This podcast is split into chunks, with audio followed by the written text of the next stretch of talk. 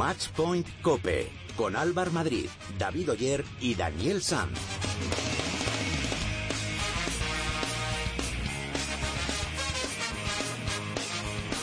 Hola, ¿qué tal? ¿Cómo estáis? Bienvenidos al programa especializado en tenis y en padel de cope.es. Bienvenidos al capítulo 25 de Matchpoint Cope. Esta semana se han celebrado tres torneos en Barcelona, en Bucarest y en Stuttgart. Sensaciones contrapuestas, aunque no ha sido una semana del todo mala para los nuestros. En Bucarest, Guillermo García López consiguió su quinto título ATP al imponerse al checo Veseli. Y en el Godó, Pablo Andújar no pudo con el nipón Kei Nishikori en la final, aunque el conquense dejó muy buenas sensaciones durante todo el torneo. En unos minutos hablamos con él. La mala noticia en este Barcelona Open Bank Sabadell fue la eliminación de Rafa Nadal en octavos de final contra el italiano Foggini. El de Manacor parece que no acaba de sentirse del todo cómodo sobre esa arcilla en la que tantas alegrías nos ha dado. Luego lo analizamos. En Padel esta semana el circuito ha viajado hasta La Palma, donde Fernando Velasteguín y Willy Laoz se han vuelto a imponer a Paquito Navarro y a Mati Díaz, al igual que ocurrió en San Fernando. En el programa de hoy, además de hablar con Pablo Andújar y con Fernando Velasteguín, analizaremos con nuestros tertulianos toda la actualidad del tenis y Dani nos va a acercar alguna canción que han dedicado a los mejores tenistas de la historia. A mi lado, como cada semana, aquí están al pie del cañón David Oyer y Dani Sad. Muy buenas, compañeros. Hola, Alvar, ¿qué tal? Bueno, sin duda, el hombre de la semana ha sido Pablo Andújar, ¿no? Sí, y jugando muy buen, muy buen tenis. Se ha plantado en la final del Conde de Godó. Una pena, pero de frente tenía un jugador de gran nivel como es Nishikori. Pero el de Cuenca ha ganado a Fognini, que se cargó a Nadal, y a David Ferrer. O sea que Sí, un torneo Feliciano. eh, casi inmaculado. Sí, también Guillermo ha hecho un torneo fantástico ahí en, En Bucarest. en Bucarest y bueno, semana casi casi redonda en tenis, le ha faltado esa guinda de Andújar y otra vez el mejor pádel hemos visto, o sea que semana completita hemos tenido. Sen- semana completita, sí, sí. Os recordamos que podéis poneros en contacto con nosotros a través de Twitter, estamos eh, en esta red social como arroba matchpointcope y en Facebook nos podréis encontrar en facebook.com barra matchpointcope. Antes de todo esto, vamos a ver qué ha pasado esta semana con la ayuda de David Oyer.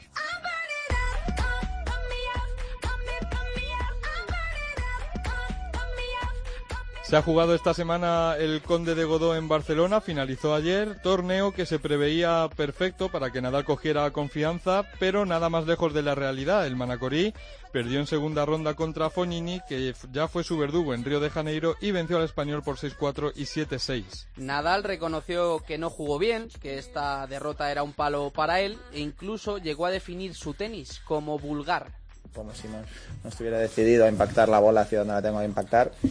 Cuando eso ocurre, pues mi juego es vulgar. Hay que ser realistas. Para que mi juego no sea vulgar, mi derecha no tiene que ser vulgar. Y, y hoy mi derecha ha sido vulgar. Pero no todo fueron malas noticias en Barcelona. Pablo Andújar ha completado un torneo magnífico, llegando a la final y poniendo en dificultades a Nishikori, que ha revalidado título después de vencer por un doble 6-4. Andújar ha dejado en el camino durante la semana a Foggini, el verdugo de Nadal, y a David Ferrer en semis.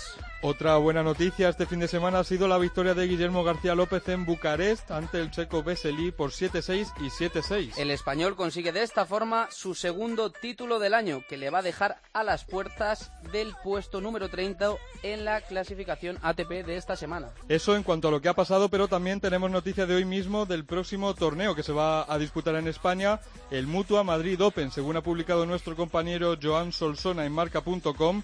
Novak Djokovic, número uno del mundo, no va a jugar el Mutua Madrid Open. Según argumenta Solsona, el serbio está agotado por la acumulación de partidos de esta temporada y prefiere dosificar esfuerzos y centrarse para Roland Garros, el único grande que le falta al serbio.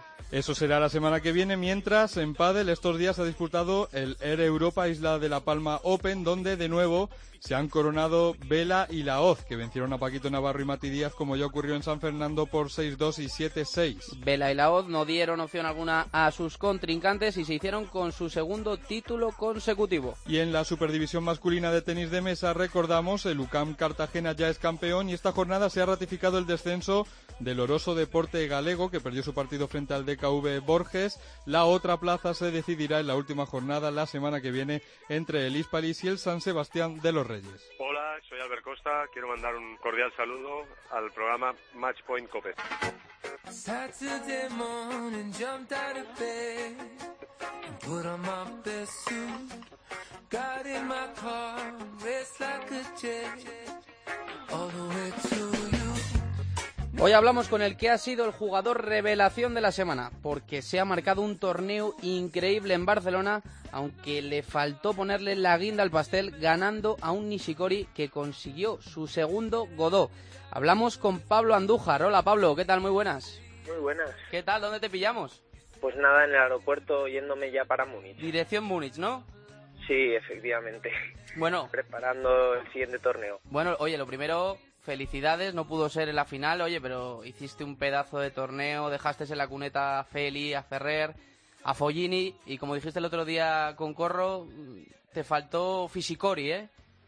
Sí, me faltó físico y no pudo ser. Pero bueno, eh, son cosas de- del tenis y oye, y, y lo que tú dices, ¿no? Me quedo con esas victorias tan importantes para mí. ¿Que, eh, ¿Crees que ha sido una de, de tus mejores semanas como, como tenista? Sí, sin duda, sin duda, sobre todo a ni- a- eh, el nivel, ¿no? Y la constancia que he tenido durante los partidos y el yo creo que mentalmente y emocionalmente lo he sabido llevar bastante bien y yo creo que eso es positivo y, y hay que quedarse con eso y valorarlo.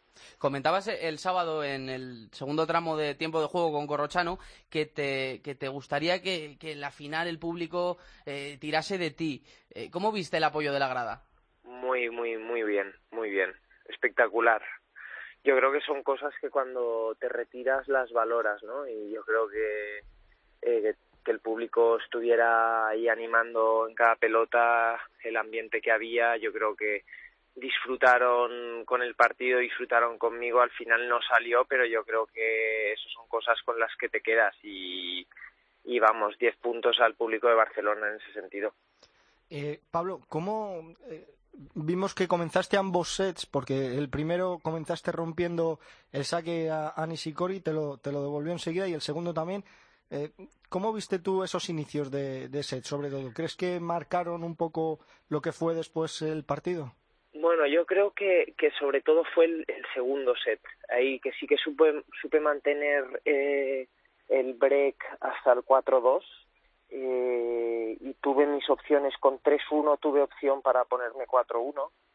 Yo creo que ahí sí que estuvo un poco más, ¿no? El, primer set le hago break, pero él, él me lo hace de- demasiado rápido y entonces ahí ya se iguala todo pero sí que un poquito el segundo set yo creo que yo estaba jugando un poquito mejor que él y, y bueno pues me quedo con un poco con, con la sensación de que igual si hubiera ganado dos o tres puntos muy importantes en el segundo set pues igual estuviéramos hablando de que la final por lo menos habría llegado a, a tres sets Pablo, a, a Nishikori le ganaste en el Mutua, ¿verdad?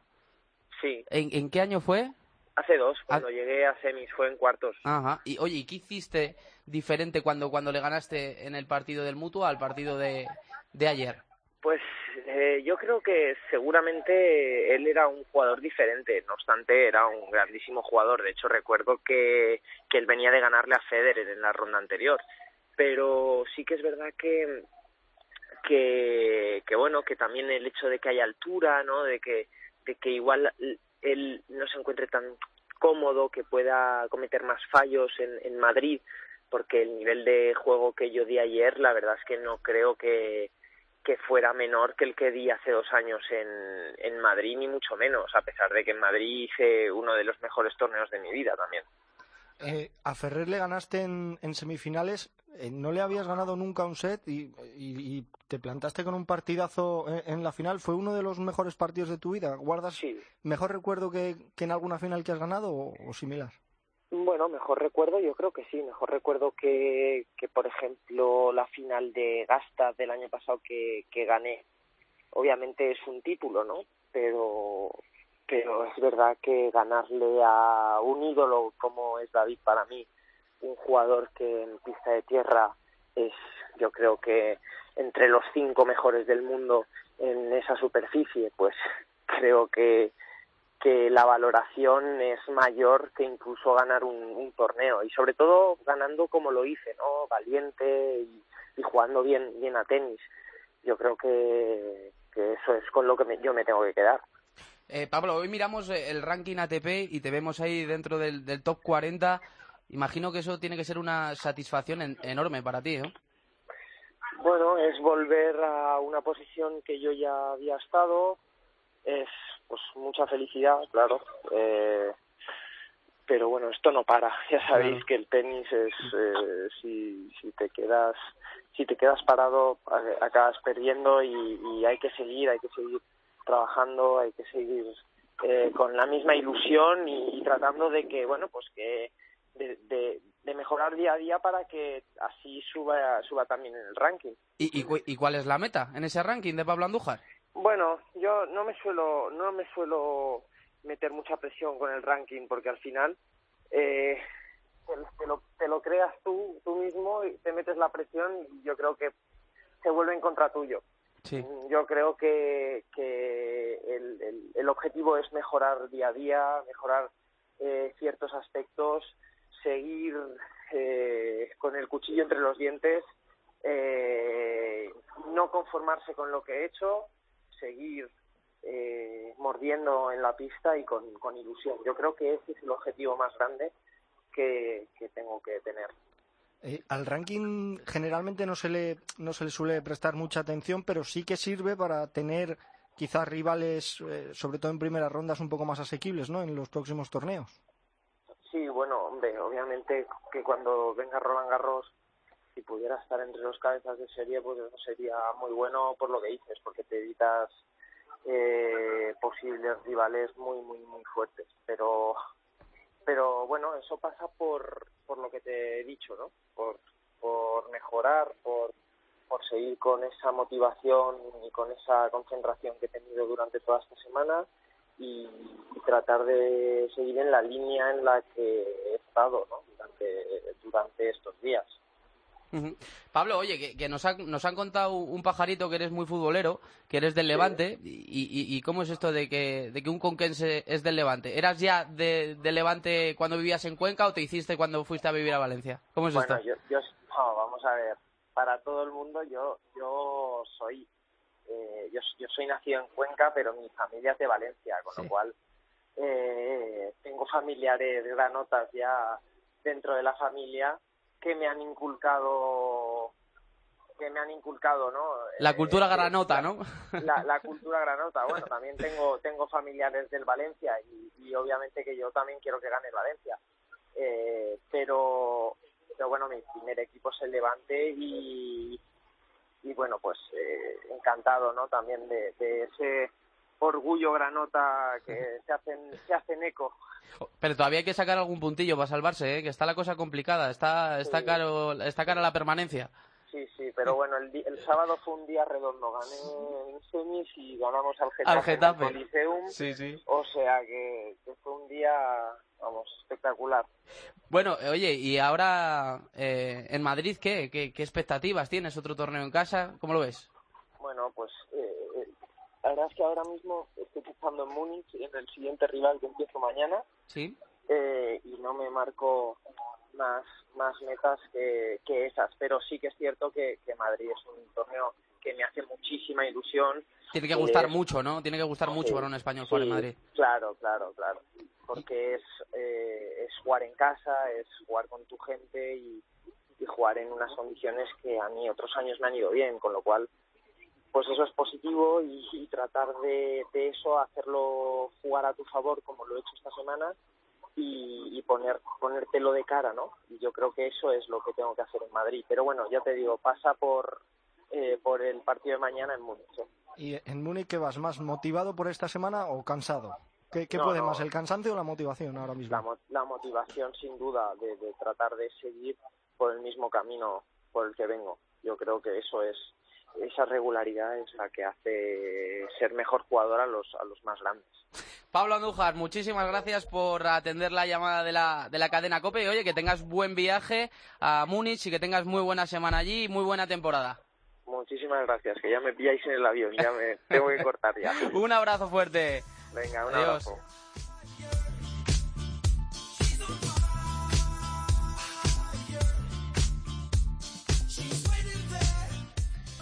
Tiempo para que hablen nuestros expertos y para analizar todo lo que ha pasado esta semana. Tenemos con nosotros a Ángel García, experto en tenis de la casa. Muy buenas, Ángel.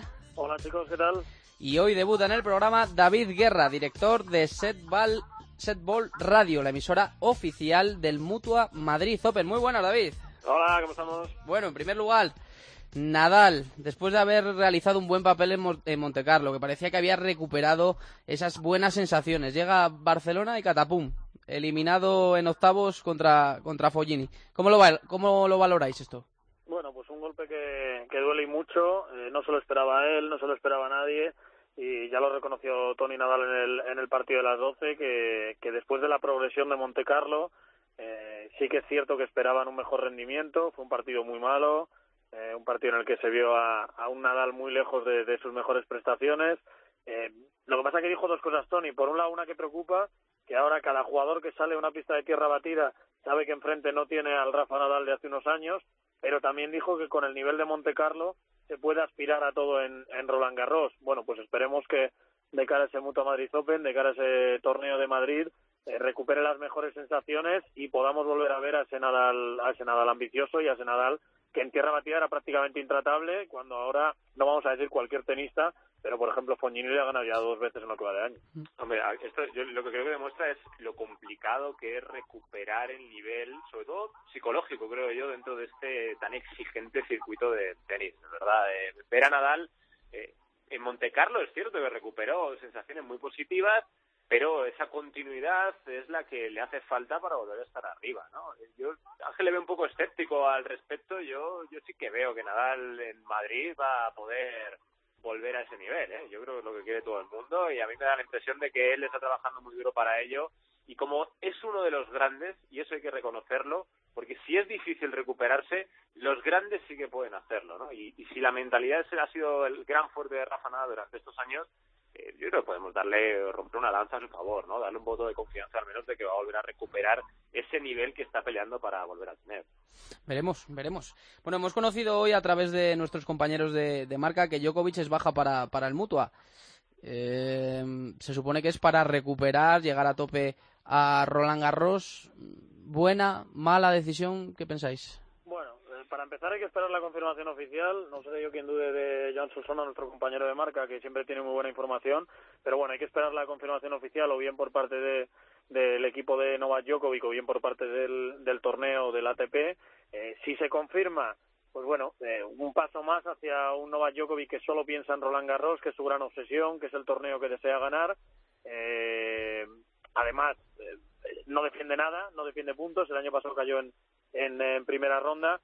Entonces, bueno, pues eh, sería una decisión desde el punto de vista de Novak Djokovic hasta cierto punto inteligente, desde el punto de vista del Mutua Madrid Open un gran palo, porque bueno, eh, uno de los mejores jugadores del mundo eh, no estaría presente en el torneo más importante que se celebra en, en España. A día de hoy, el mejor jugador del mundo. Eh, yo quiero esperar a que se confirme la noticia y si se confirma, eh, confirmación, y valga la redundancia, de que el gran objetivo, la obsesión de Novak Djokovic es Roland Garros y un palo, por qué no decirlo, para, para el Mutua Madrid Open, que eso sí, seguirá teniendo grandísimos jugadores, no hay que olvidarse, el año pasado, por ejemplo, eh, faltó Roger Federer por su paternidad y el torneo fue un torneazo, o sea que, que seguro que vemos gran espectáculo, pero bueno, sería una ausencia bastante destacada.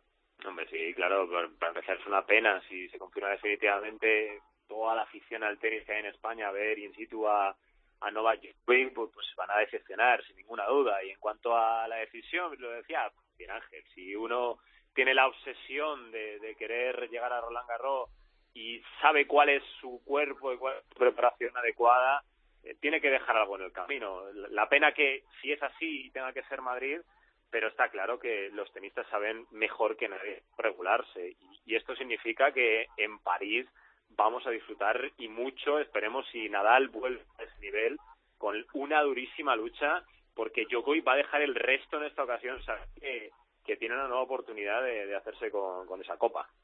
Bueno, pues esperemos a, a ver esa confirmación oficial por parte del torneo del equipo técnico de, de Djokovic. Este fin de semana dos buenas noticias. Eh, la primera, la de Willy García López, campeón en Bucarest, eh, segundo título de la temporada, porque ya, ya ganó en, en Zagreb. Sí, es un tenista que eh, parece que siempre nos olvidamos de él, pero, pero siempre está ahí.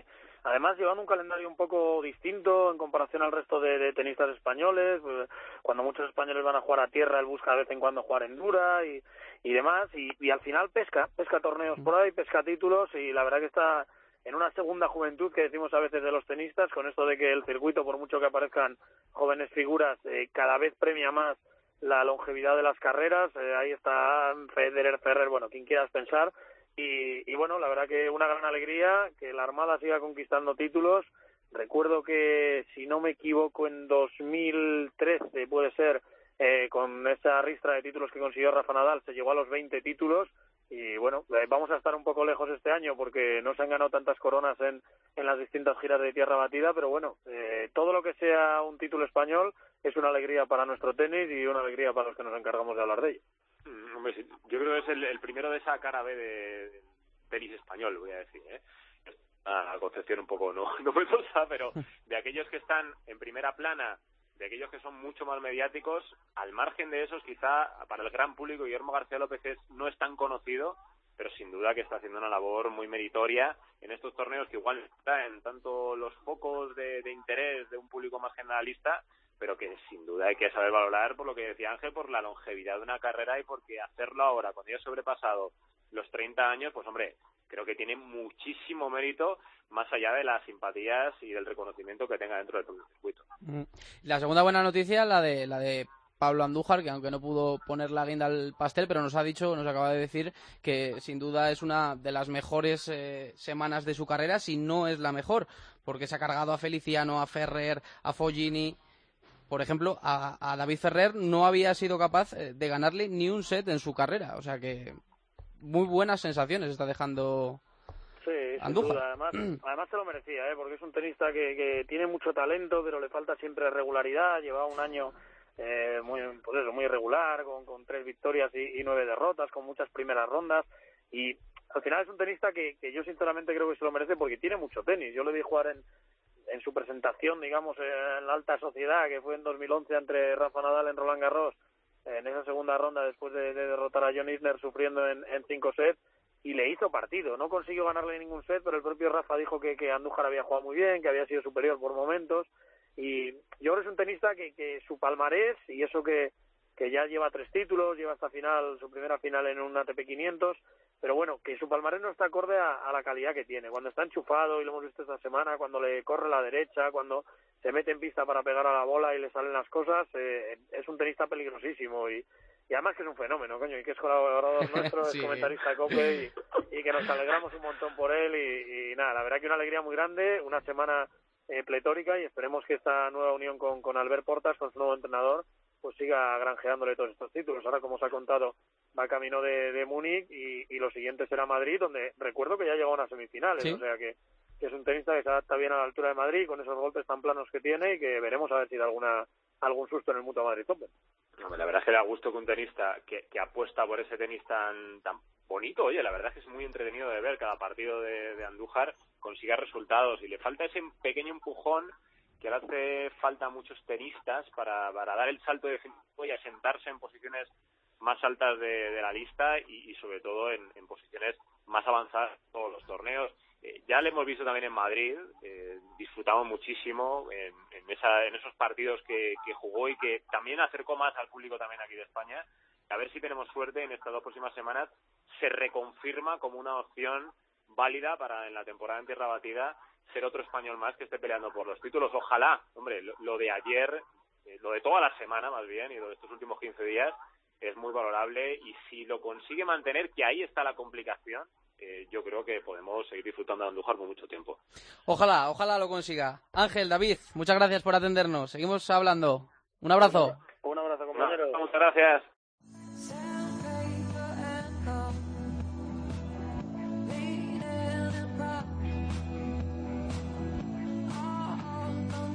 Match Point Cope. con Álvar Madrid, David Oyer y Daniel Sanz. Cambiamos de raqueta para hablar de pádel, porque esta semana se ha disputado el Open de La Palma, donde Vela y Willy Laoz se hicieron con el torneo después de imponerse a Paquito Navarro y a Mati Díaz. Y hablamos con un integrante de la pareja ganadora, Fernando Velasteguín. Vela, muy buenas. Hola, ¿qué tal? ¿Cómo les va? Gracias por llamar. Muy bien, ¿y tú? Muy bien, muy bien. Oye, lo primero, felicidades ¿eh? por esos eh, dos últimos títulos, el de ayer y el de San Fernando. Muchas gracias. Bueno, la verdad que sorprendidos. Eh, yo creo que al igual que muchos, porque los dos torneos que jugamos con Willy tuvimos la suerte de jugar la cantidad máxima de partidos. Sí. Y la verdad que nos encontramos muy cómodos los dos. Eh, yo quizás haciendo un, un trabajo para que a Willy no lo moleste Más físico, mucho. ¿no? Y ten- sí, y también táctico en el sentido de que para que no lo molesten mucho a Willy en sus puntos más débiles y la verdad que tuve la gran suerte de que de que cuando hubo que explotar los puntos fuertes de Willy los los hizo a la perfección, así que yo creo que fui que fui un gran complemento para que Willy saque todo su padre. Eh, me ha contado un pajarito que no estás pudiendo celebrarlo mucho, ¿no? Porque andas un poquito resfriado. Sí, yo creo que el tema del desgaste de la competencia, cuando el domingo te, te aflojas un poco, se te bajan las defensas y la verdad que hoy amanecí bastante bastante engripado, pero bueno, eh, espero que se me pase lo más rápido, rápido posible. A recuperar, eso es. Oye, Claro, do- claro. dos torneos con Willy, dos títulos, 100% de victorias. Os ha salido redonda, ¿no? La pareja. Y sí, yo creo que nos, nos decían nos decían esto cuando lo llamé a Willy el domingo del torneo de Barcelona, que teníamos el diagnóstico de Pablo, que nos perdíamos estos dos torneos, yo creo que no que los dos lo hubiéramos tomado como que nos hacían un chiste. Ya después cuando estás en competencia sos consciente del potencial que tiene Willy y tuve que ajustar algunas cosas en mi juego para intentar que él se sienta lo más cómodo posible y por suerte nos ha salido muy bien. Y, y ahora vuelves ya con Pablo Lima. Solo habéis podido jugar un torneo juntos, que además acabó con esa lesión de Pablo. ¿Cómo, Sí. ¿cómo estás viendo vuestra pareja en estos inicios? Mira, con Pablo hemos tenido la suerte de estar juntos y la mala suerte de que de que hemos podido estar en pista solo dos partidos y medio juntos. Eh, cuando empezó la pretemporada, Pablo venía de una pubalgia, pudimos entrenar poco juntos. Cuando empezamos a entrenar juntos, a los 10 días me rompo yo el isquio izquierdo y vuelvo muy justo para el torneo de Barcelona. Empezamos a jugar juntos en el torneo de Barcelona y Pablo se rompe el hombro. Entonces, Mala suerte. mucha mala suerte, pero soy de mirarlo siempre muy positivamente. Lo de Pablo en un mes y medio desde el torneo yo creo que va a estar bien, o sea que le quedarán 15, 20 días más, porque si lo terminaban operando del hombro se perdía todo el año, o sea que dentro de la mala suerte hemos tenido suerte. Sí. Y la sensación con Pablo en esos dos partidos y medios que jugamos juntos, porque no fueron más, Sí. te lo puedo asegurar, fueron muy buenas de una pareja con muchas ganas de acoplarse lo más rápido posible. Así que ahora, en su vuelta, a disfrutar de que vamos a ser una pareja muy dura. Y por mi parte estoy muy agradecido de todo el esfuerzo que ha hecho Pablo de venirse a vivir a Barcelona. Ha cambiado su vida para venir a entrenar conmigo y para mí eso ya, es ya es suficiente. Puede ser que vuelva y que no ganemos un campeonato más de acá hasta final de año, pero ya con lo que me demostró en este tiempo, a mí ya me basta y me sobra. Y, y no sois los únicos que habéis cambiado de, pareja. ¿Cómo estás viendo en este inicio de temporada al resto? Porque Paquito y Mati llevan tres finales, un título. ¿Los ves como los más fuertes? No, yo creo que, bueno, a ver, sí, sí, sí, si te pones a analizar estos tres torneos, Paquito y Matías es la única pareja que ha llegado a tres finales, ha ganado una.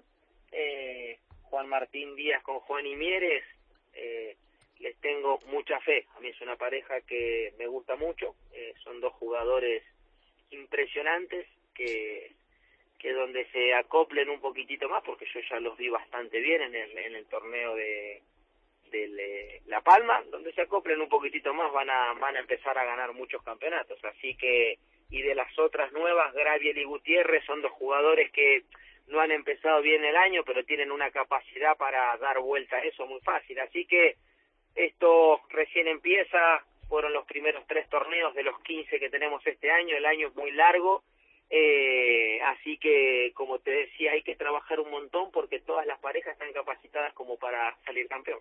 Y en un mes, Ríos Gallegos, como decías, Argentina, para un jugador de Peguajó tiene que ser muy especial, ¿no? Volver a, a jugar allí en Argentina.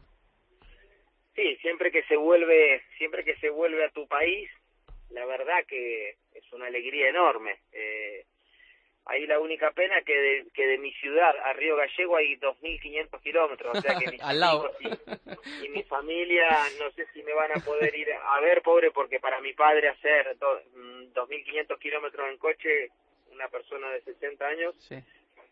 que no es que sea viejo, ¿no? Porque está bien, pero el tema No, pero es es una son- una paliza. son casi 30 horas en coche, así que eh, estoy muy contento por estar otra vez en Argentina y lástima porque de mi ciudad, de mi pueblo, aunque si lo, si lo pensás bien, eh, si se hacía en Mendoza me quedaba a mil kilómetros, si se hacía, solo si se hacía en Buenos Aires estaba a 400 kilómetros, pues se haga donde se haga, eh, yo estoy lejos, o sea que no es culpa de que se hagan en esos sitios, sino que es culpa de que, de que mi ciudad queda lejos de todo. Muy bien. Bueno, Vela, oye, pues nada, a recuperarse de ese resfriado para ir con todo allá a Argentina y nada, que vaya muy bien eh, la temporada con, con Pablo Lima, ¿vale? Mu- Muchas gracias por darle espacio al pádel, ¿eh? Un abrazo. Gracias por todo. Un Adiós. abrazo. Chao, chao. Chao.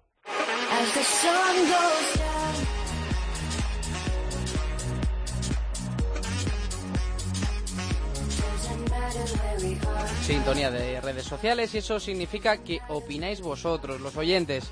Recuerdo que nos podéis escribir a través de Twitter en matchpointcope y también a través de Facebook en eh, nuestro muro facebook.com barra matchpointcope. David, ¿qué dicen los oyentes esta semana? Varios mensajes. Marcos nos dice que ha disfrutado mucho de la semana de tenis que nos ha regalado Pablo Andújar en Barcelona. Se merecía el título. Comenta Pablo también que otra vez Nishikori ha vuelto a lograr un título, revalida el Conde de Godó y ojo, que le puede quitar el cuarto puesto a Nadal de cara a Roland Garros, que es muy importante estar entre los cuatro primeros para los cruces. Decepción con Nadal de Amaya, me esperaba más de Rafa después de ver que dio la cara ante Djokovic en Monte Carlo, dice. Varios tweets también lamentando la ausencia de Djokovic en Madrid, por ejemplo, dice Rodrigo. Es una gran ausencia eh, para, Sí. para todo el mundo que va a ir ahí al Mutua y esperaba ver al serbio. Es un, un palo, eh, es un pequeño palo. Lo dice Rodrigo, el torneo pierde mucho sin el número uno. Si Nadal estuviera bien, se le habría quedado en bandeja el título.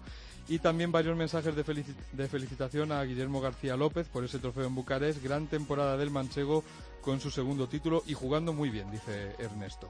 Sí, desde luego, gran temporada. Bueno, pues seguid eh, escribiéndonos todo lo que queráis, porque aquí seguirá David leyendo y atendiendo vuestras peticiones. Hola, soy Sebastián Nerone y escucha todo el mejor pádel en Matchpoint Cope.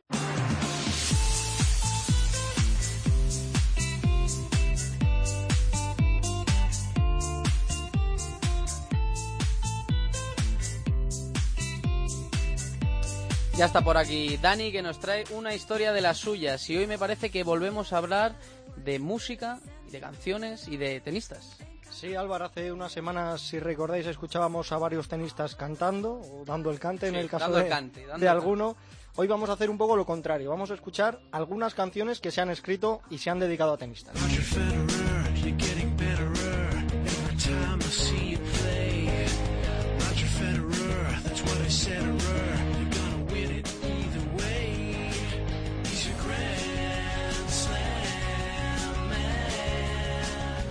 Comenzamos por Roger Federer, al que el grupo Binge le compuso esta canción, que no podía titularse de, de otra manera que Grand Slam Man, el hombre Grand Slam, eh, un título que encaja a la perfección con, con el suizo, que es el tenista que más grandes títulos tiene de, de toda la historia, 17.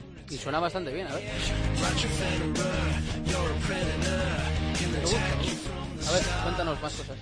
Bueno, pues de Federer vamos a pasar a otro grande, al nuestro, a Rafa Nadal. Al sureste de Mallorca nació y ya de chiquillo lucía estampa de ganador.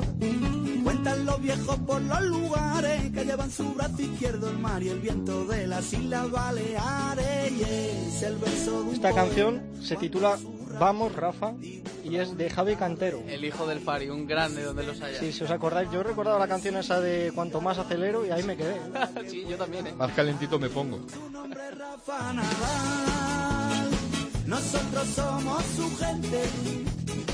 Y cuando sale a ganar, lucha sin detenerse y no tiene rival. Tiene ritmo, me gusta, ¿eh? Sí, está, está muy bien, está muy bien.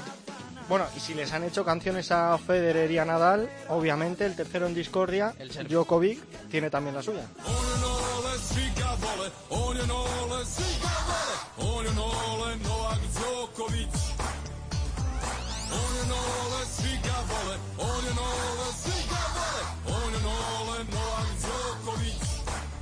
Es una canción que le hicieron en Serbia, una canción donde le muestran su cariño con frases como él es Nole, todo el mundo le quiere, es el trozo que hemos escuchado.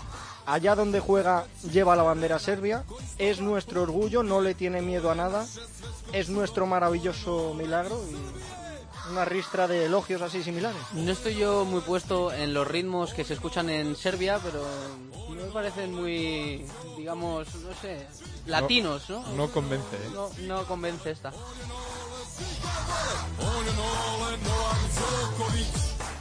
Bueno, y a la número uno del mundo, Serena Williams, también le han demostrado su cariño en su país. Lo hizo el actor Jamie Foxx, que ha grabado varios discos, tiene buena voz, ya se lo vamos a comprobar ahora, y lo hizo en la, en la gala de los ESPYs, en directo, en medio de la gala.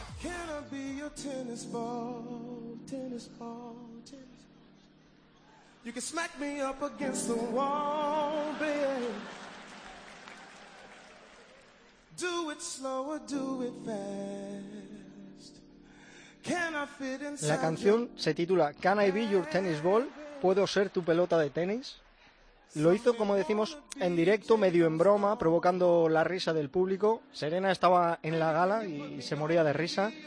Y tiene frases como, puedo ser tu pelota de tenis, puedes, golpea- puedes golpearme contra una pared, hazlo rápido y hazlo despacio. Oye, puede hacer un dueto con Serena, porque cuando la Sí, escuchamos, bien cuando, cuando trajiste el, el otro reportaje de tenistas cantantes, yo creo que Serena se llevó el, el premio gordo, ¿eh? Sí, sí. Es un personaje, Jamie Foxx. Pero si hablamos de amores patrióticos, como el que le- les demuestran a, a Djokovic, a Serena, los argentinos son quizás los reyes. ¿eh? No hay más que escuchar a David Nalbandian después de haber ganado un partido de Copa Davis que jugó lesionado y el argentino lloraba emocionado. La verdad que fue un, un sufrimiento todo el partido, pero bueno, jugar en casa, Copa Davis, Argentina, y no se puede largar. Bueno, eso demuestra el amor de Nalbandian por su país y el amor de su país por él se comprueba con canciones como esta.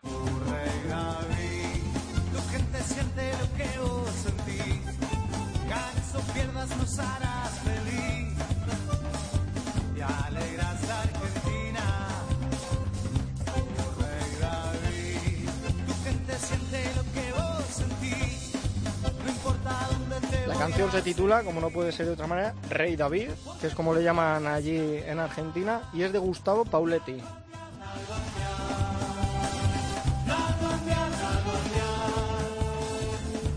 Bueno, esta suena bien, ¿eh? Esta mola más que la de Djokovic. Sí, es que la de Djokovic ha sido, hoy la dejamos, la ponemos un 4, ¿eh? Hoy no aprueba la de Djokovic. Bueno, Esta contrasta con la de Serena, ¿no? La de Serena era muy... eh, tenis, bro, y esta... esta es más animada. Todo lo contrario.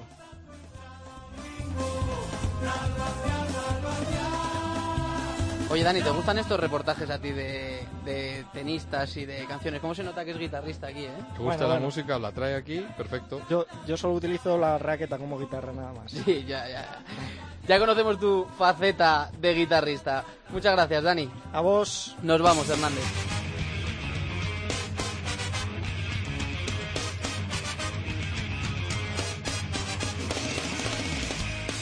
David, ¿qué tenemos para la próxima semana? Bueno, esta semana hay tres torneos 250 en Múnich, Estoril y Estambul. Semana de descanso también para los tenistas más importantes del circuito antes de que llegue el Mutua Madrid Open.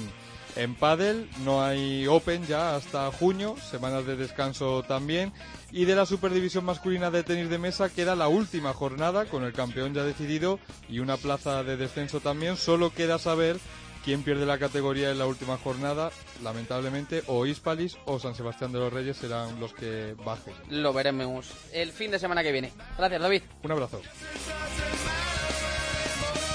Pues hasta aquí ha llegado este capítulo número 25 de Matchpoint Cope. Muchas gracias por estar ahí. En la técnica ha estado José Antonio Hernández. Y nada, que volvemos el próximo lunes. Que disfruten de la semana.